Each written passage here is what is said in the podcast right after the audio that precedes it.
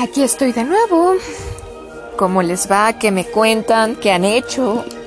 Hoy aquí en México es 15 de septiembre, Día de la Independencia. Entonces pues es un día feriado, festivo, aunque actualmente con la pandemia todo es feriado y festivo, ¿no? Soy Temistoclea Tesla. Les recuerdo, escríbanme en mi página de Facebook con mi mismo nombre, obviamente. Y estoy leyéndoles el libro negro del cine mexicano. Ya casi terminamos al fin.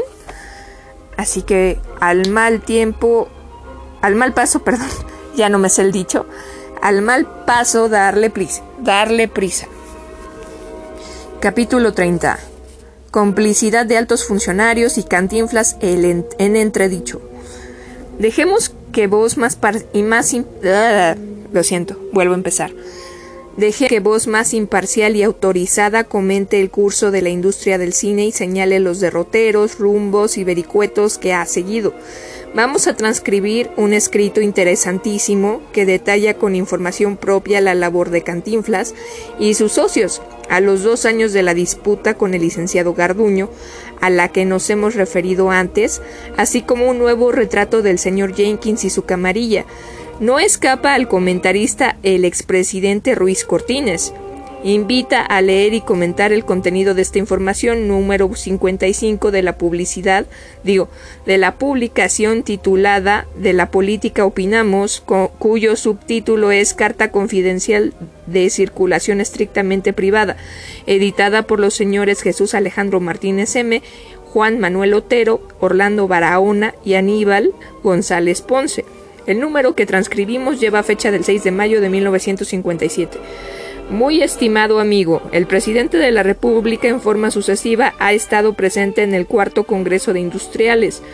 Luego de visita, luego de visita en las nuevas instalaciones está mal escrito, no soy yo, en las nuevas instalaciones del poderoso ingenio de San Cristóbal y finalmente en la inauguración de la última convención bancaria, podría afirmarse por lo tanto, que don Adolfo desea subrayar las buenas relaciones de su gobierno con lo que se autodenomina iniciativa privada.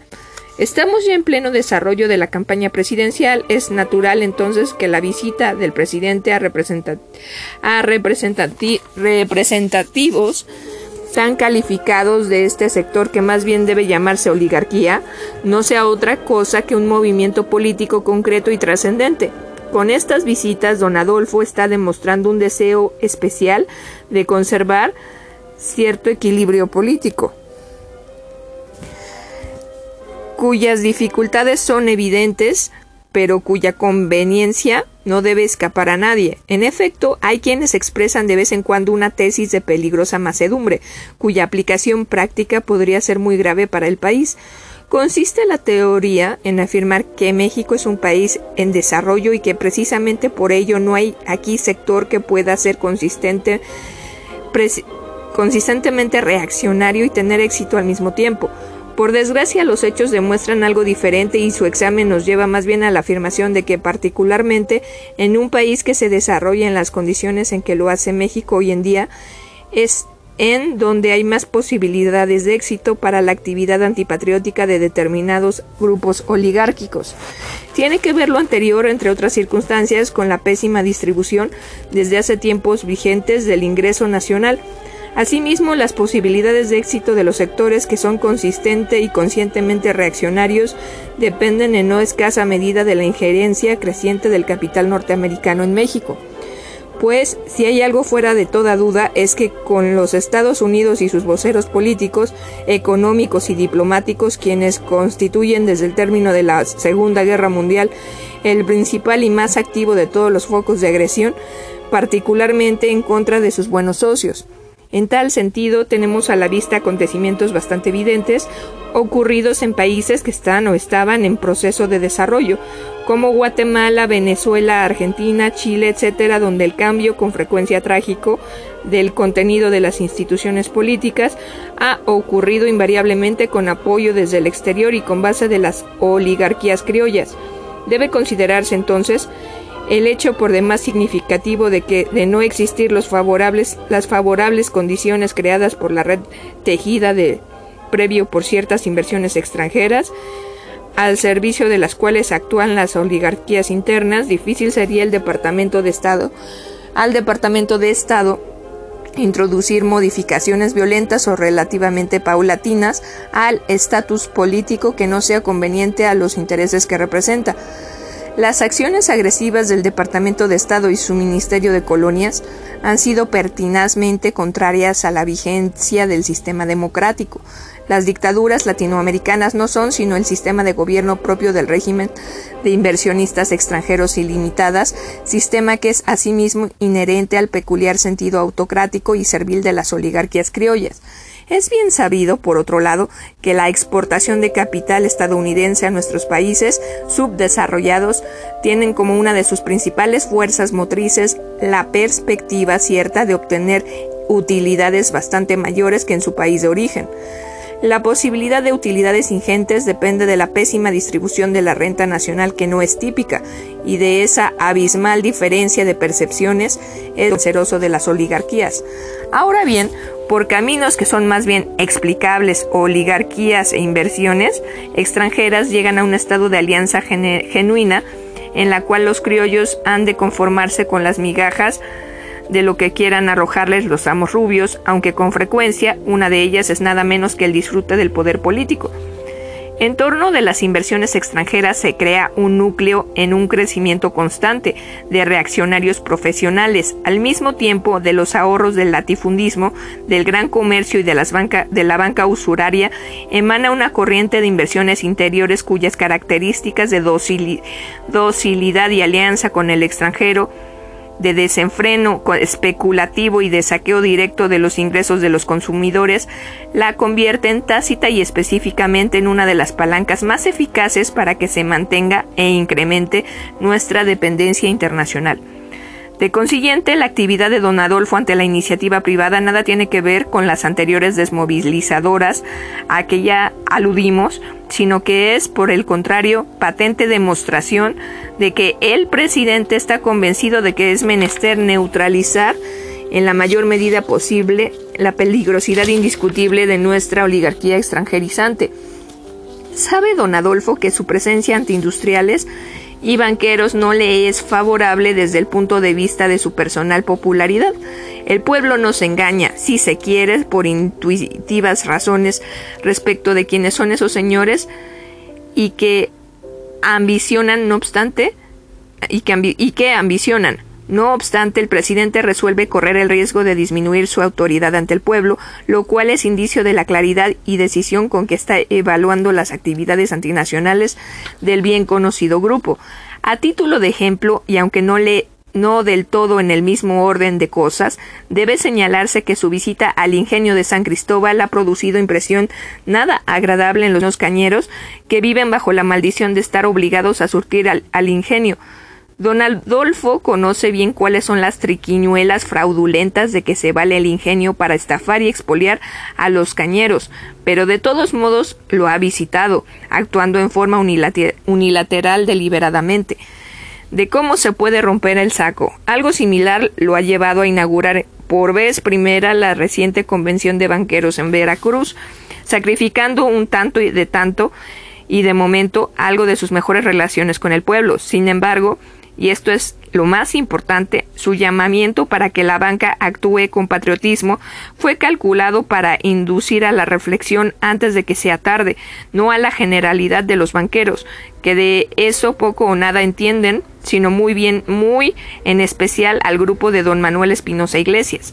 En efecto, el presidente Ruiz Cortines sabe a perfección que en estos momentos uno de los más poderosos y ambiciosos, de los grupos oligárquicos del país está a punto de inferir gravísima derrota a la política de prudencia que el gobierno ha mantenido frente a él, con lo cual lesionaría a fondo la economía de México y algunos de los más preciados intereses nacionales.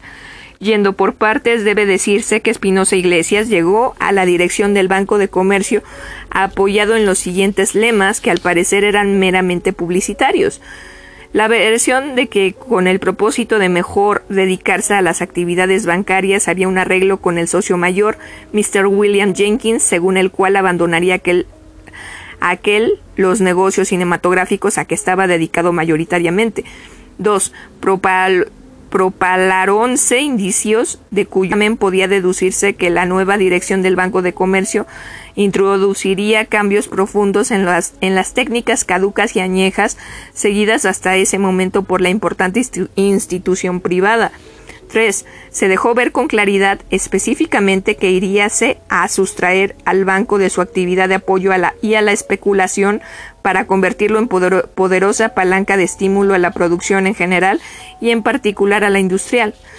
No faltaron ciertos pronunciamientos nacionalistas de Espinosa Iglesias y en especial su aparente determinación de poner el banco al servicio de la industria realmente mexicana, Finalmente, en determinados sectores se explicó que las modificaciones introducidas en el Consejo de Administración obedecían a la necesidad de que el banco integrara su propio sistema financiero, aseguradoras, empresas de fomento industrial, inmobiliarias, etc.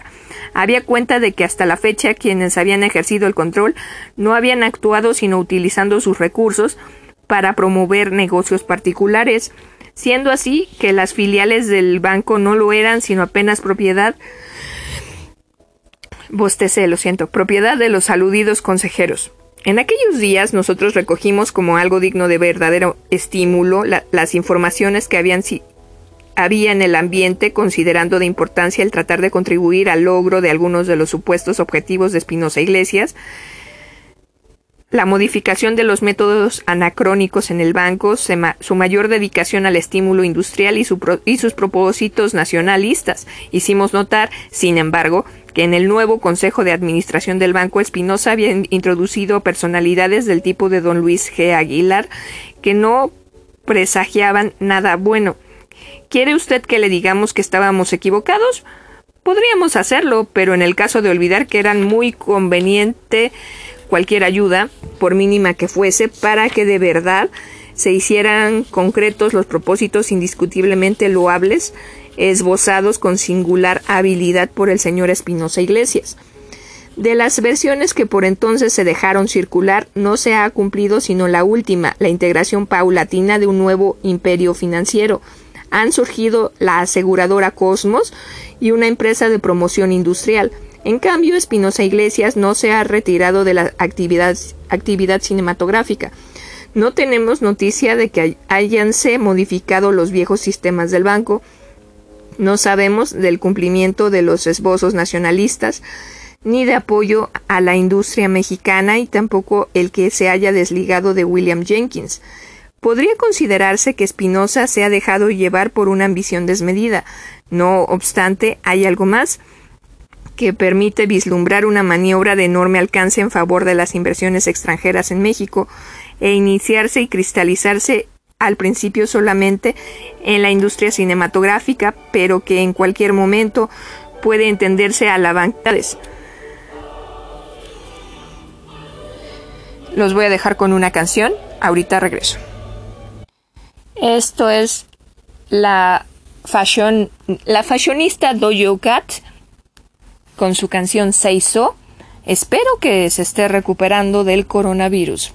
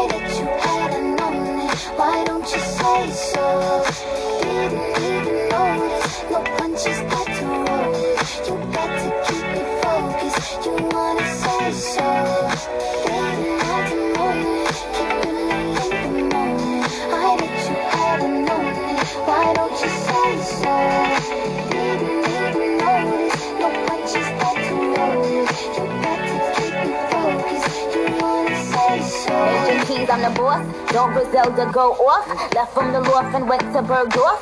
Most of these dudes is really quite soft. 45 special, this is my cloth. About to drop an album, this is my fourth. I don't put sugar in my spaghetti sauce. Drop a freestyle and get these hoes perched. Fire burn, the boy be my Jersey girls, all my girls get right. This is another day. Let your light shine bright. Ain't none of them Trim it up the game pan like them walk code. Just like some hot girl out the road. Trim it up the waist small, pretty bus wine. Rolex, not the pan on dirty girl time. Yo, I told him pull up on me, faster than Danica. That's on the lawn trying to blow him like harmonicas. He call me queen, he know Nikki is the Monica. He wanna mix between Hillary and Monica. I switch it up, I switch it up. Rip the beat and I, I stitch it up. Traveled and I bounced up all Sinead, Barbie, I link up major laser. Didn't have to know it. I bet you it. Why don't you say so?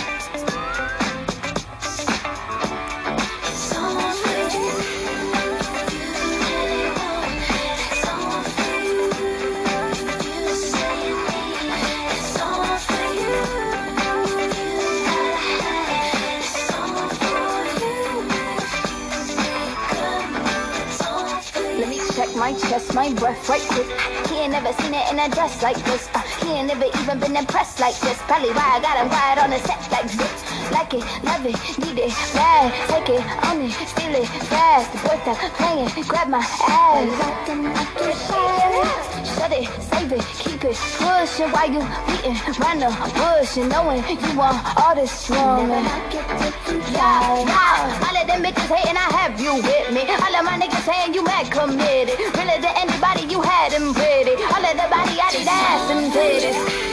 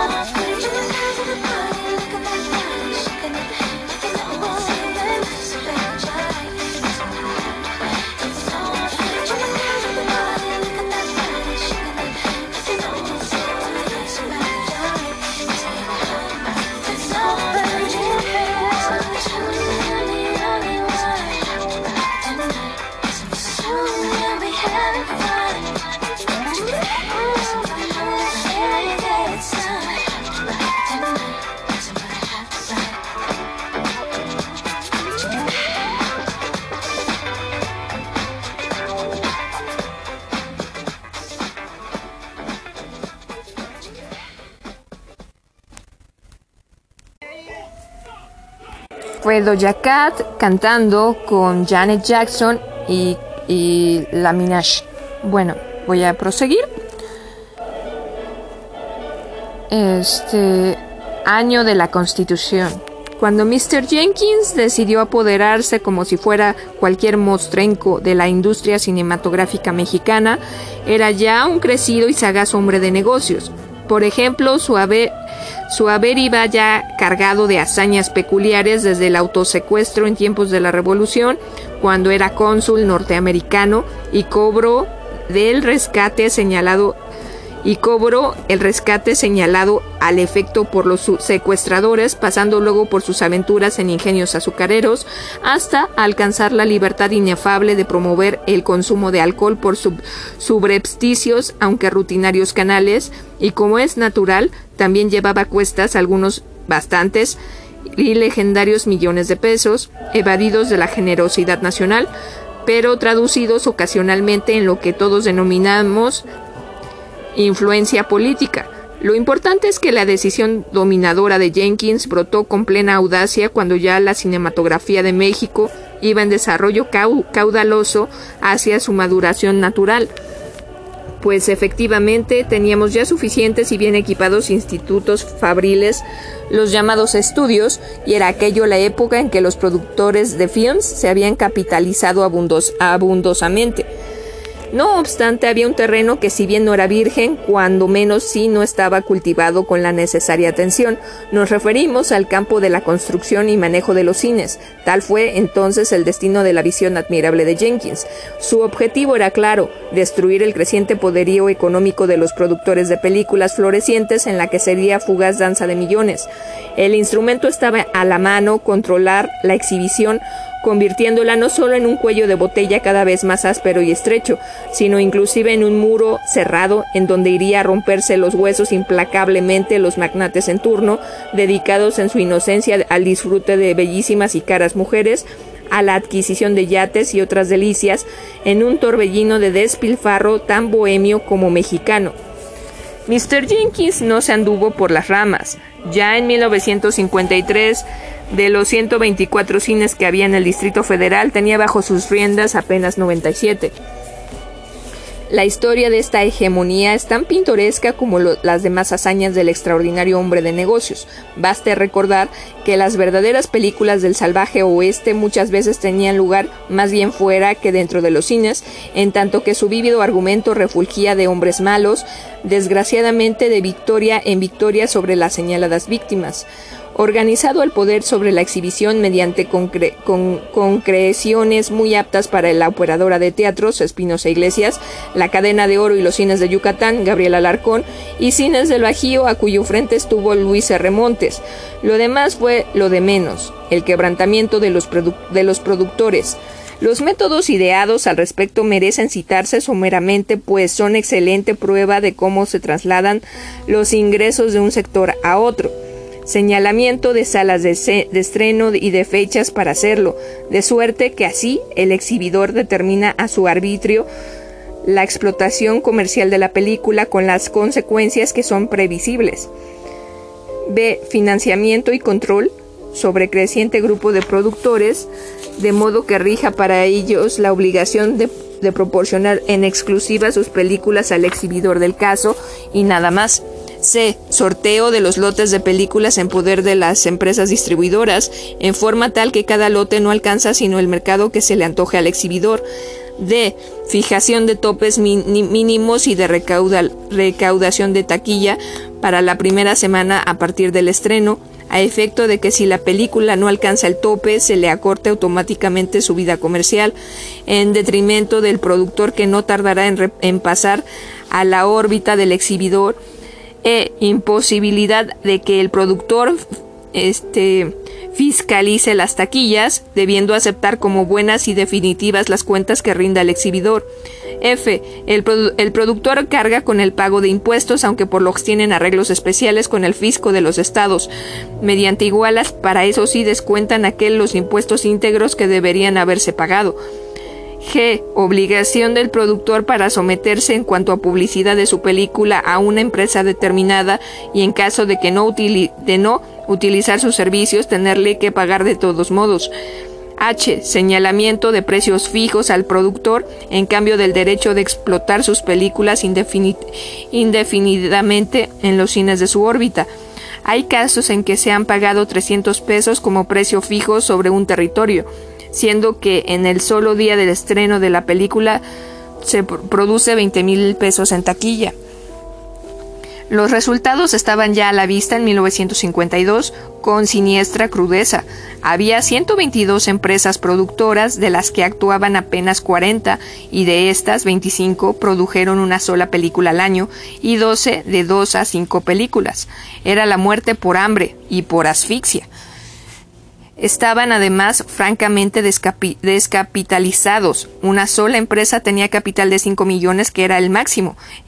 Y dos de tres millones, 14 productoras poseían capital de un millón, pero 14 de ellas estaban ya fuera de actividad. Pero cuatro de ellas estaban ya fuera de actividad. 31 productores vegetaban en empresas de medio millón de pesos y de ellos 18 no llegaban siquiera a los 100 mil pesos.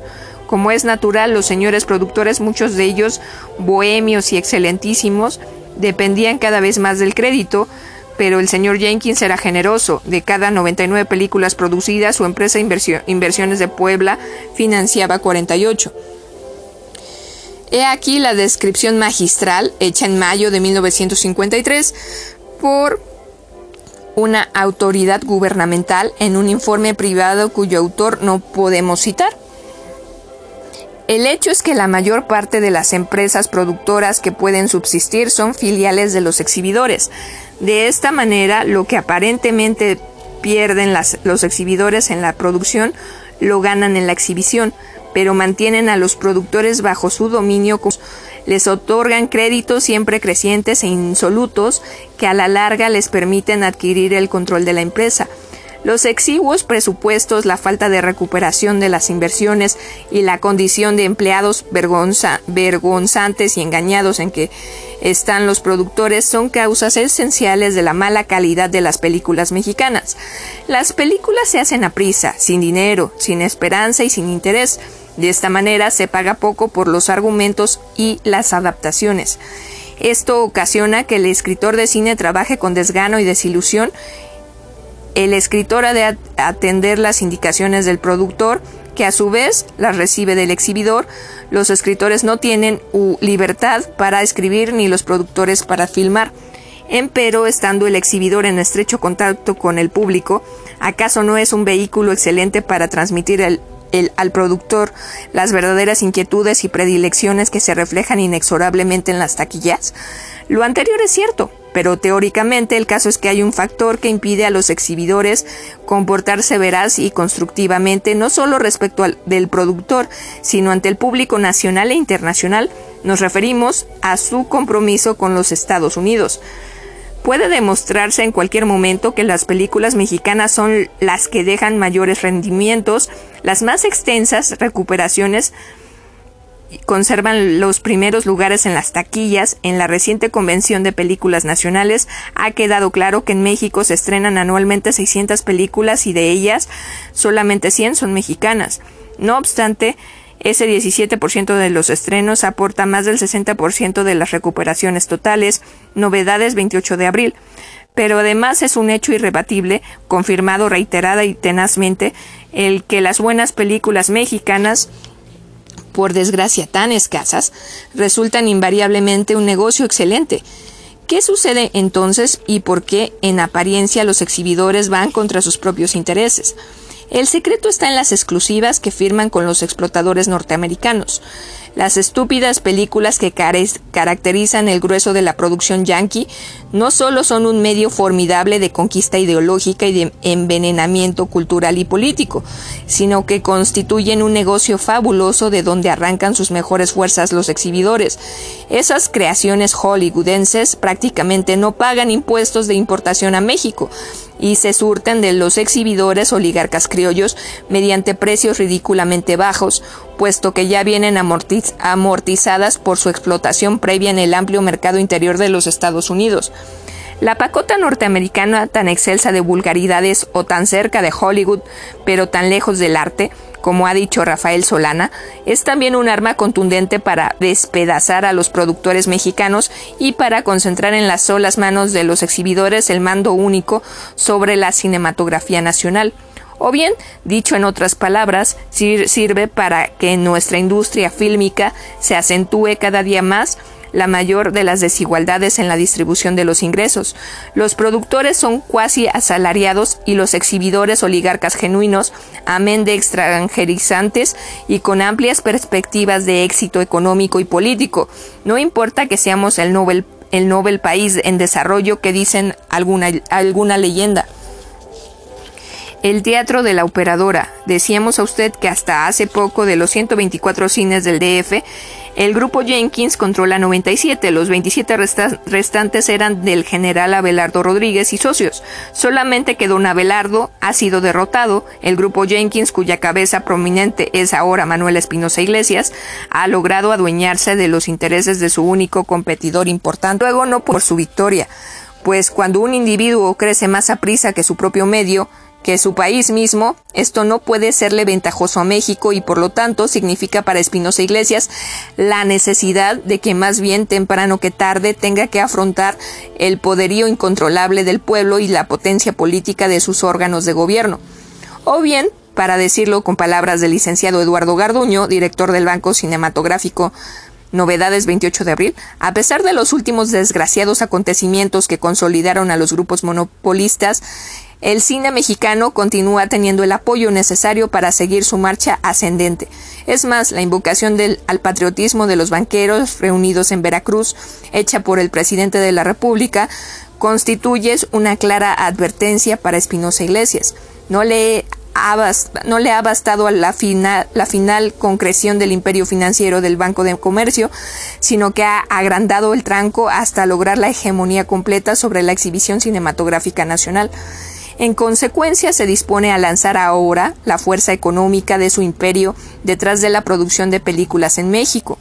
Quizá no fuera tan ominoso esa ampliación ese amplísimo proceso de concentración económica si Manuel Espinosa Iglesias no se dispusiera ya a concertar cuando menos una asociación financiera con poderosos grupos monopolistas de Estados Unidos. Tal es el motivo de la visita de Mr. Scouras, presidente de la 20th Century Fox hollywoodense, y la de Murray Silverstone, presidente de la empresa distribuidora de los films que produce Scouras. Los términos parecen ser dos millones de dólares de comisión especial para alguien aquí y al derecho de exhibir sus películas en Estados Unidos para combatir a Cimex, empresa estatal. ¿Cuáles son los destacados peligros de esta enorme conspiración económica? Existe la teoría de que no importa demasiado el que se haya constituido el monopolio de la exhibición, ya que existe el recurso de exigirle e imponerle un tiempo de pantalla adecuado que garantice la obligatoriedad de exhibir películas mexicanas en determinada proporción, con lo cual quedaría a salvo los intereses de los productores nacionales. Esta teoría no pasa de ser una ilusión, pues no puede ni debe olvidarse que el grupo Jenkins, cuando aún no se cuando aún no consolidaba su monopolio, procedió a invocar la Constitución en contra de la imposición de un determinado tiempo de pantalla. Por otro lado, ya vimos cómo el grupo Jenkins fue convirtiéndose, convirtiendo en empleados vergonzantes y engañados al grueso de los productores cinematográficos, siendo que estos aún podían recurrir a la exhibición en los cines competidores del grupo Rodríguez Gildred Bujasán. Es de imaginarse lo que sucederá ahora cuando el círculo se ha cerrado inexorablemente y cuando además de sus propios recursos de la industria fílmica cuenta Espinosa Iglesias con los del Banco de Comercio y como si fuera poco los del capital yanqui. Es de preverse entonces el que si todavía hay productores independientes a corto plazo dejará, de haberlos. No importa que el licenciado Eduardo Garduño esté vigorosamente decidido a, a capitalizar por las buenas y aún por las malas a los señores productores, de suerte que se fortalezcan a grado tal que consigan independizarse del monopolio. Los desesperados esfuerzos de Garduño por revivir a los productores capitalizándolos han creado el natural descontento. entre quienes ayer tenían suficiente no solo para producir con, con los solos anticipos del financiamiento, sino incluso para derrochar en grande, pero ahora están forzados a ahorrar y reinvertir eh, y reinvertir ah, y reinvertir de continuo. Eso ese descontento es terreno fértil para Espinosa, cuyos recursos son sobradamente mayores que los del Banco Cinematográfico. Por otra parte, es evidente y cierto que podría ejercerse en contra del monopolio todo el peso del poder político gubernamental, nada más que no se debe olvidar que el poder político del Estado sí, sí se vierte sin sí se vierte sin apoyarse primaria y básicamente en la fuerza todopoderosa del pueblo, no conduciría sino a un torneo en donde los dólares corromperían sin, sin tardanza muchos funcionarios, congresistas y jueces, invalidando la aplicación de las medidas creadas a efecto. Finalmente, no es prudente omitir que sí existe ya un monopolio definido y que sí está en marcha un entendimiento financiero con los inversores norteamericanos. Esa asociación también podría expresarse en una, en una intromisión yanqui dentro del propio Banco de Comercio con muy, bajos, muy bajo tipo de interés. Todo es empezar. Cantinflas sin gabardina. Mientras tanto, hay otro movimiento envolvente sobre la cinematografía mexicana, cuyo actor no es otro que un payaso a quien la, la riqueza le borró el, del corazón el, gras, el grasejo entrañable de Tepito. La Columbia Picture financia cierta producción de películas en México, su estrella es Cantinflas, al que ha cedido acciones el interés de la Columbia en las películas mexicanas se debe a que éstas le abren mercado, especialmente en el Centro y Sudamérica, a las películas estadounidenses que produce o distribuye. Estudio confidencial antecitado. A la vista de este negocio, Cantinflas se ha negado por sistema, incluso cuando las condiciones ofrecidas se equiparaban a las de Columbia, a seguir trabajando en el cine nacional. Por lo tanto, el papel actual de Cantinflas no es sino el de ser un agente más de los intereses norteamericanos. Esto ha quedado más claro en, en cuanto ha visitado los Estados Unidos para saludar a Richard Nixon, representante máximo dentro del gobierno yanqui del Grupo California, tradicionalmente agresivo e imperante, cuya primordial organización financiera es el Bank of America, con vastas ligas en la industria de Hollywood. Es cierto que la simpatía norteamericana por Cantinflas tiene en gran medida tiende en gran medida a hacernos olvidar en vano empeño el genio lúcido y humano de Charles Chaplin, pero además le sirve para otros menesteres quizá más prosaicos y menos sutiles. A la vista del claro vigor que exhibe la exhibición, Casi resulta ocioso el tener que insistir en nuestro tema inicial. El presidente Ruiz Cortines lucha ya contra la peligrosidad de los grupos oligárquicos, servidores y aliados de las inversiones extranjeras. Despliega hábiles esfuerzos por neutralizarlos, todos con la excepción de los que no sean patriotas. Debemos apoyarlo y ayudarlo en el sentido en cuanto a la situación concreta de la industria fílmica. No hay más camino ni recurso distinto de mayor eficacia que levantar al pueblo a la defensa de sus intereses. Ahora que Cantinflas maniobra para elevar el precio de las entradas a los cines, amenazándonos incluso con no exhibir aquí su última producción yankee, hay de por medio una excelente oportunidad, y no solo para impedir esas alzas de precios, sino para que el pueblo sepa la amenaza verdadera que pende sobre México y respalde. Así, cualesquiera medidas vigorosas destinadas a atajar e invalidar al monopolio, los editores. Descontando algún error de estadística cinematográfica, el fondo es magnífico e imparcial. ¿Qué tumbos y traspiés ha dado nuestro cine sin que haya todavía una mano que lo levante, evitando la caída irremisible? ¿Será Adolfo López Mateos quien le tienda la mano salvadora? Veremos y diremos. Hasta aquí me voy a quedar y bueno, si se dan cuenta ya me puse un poco ronca. Los quiero hasta la vista, babies.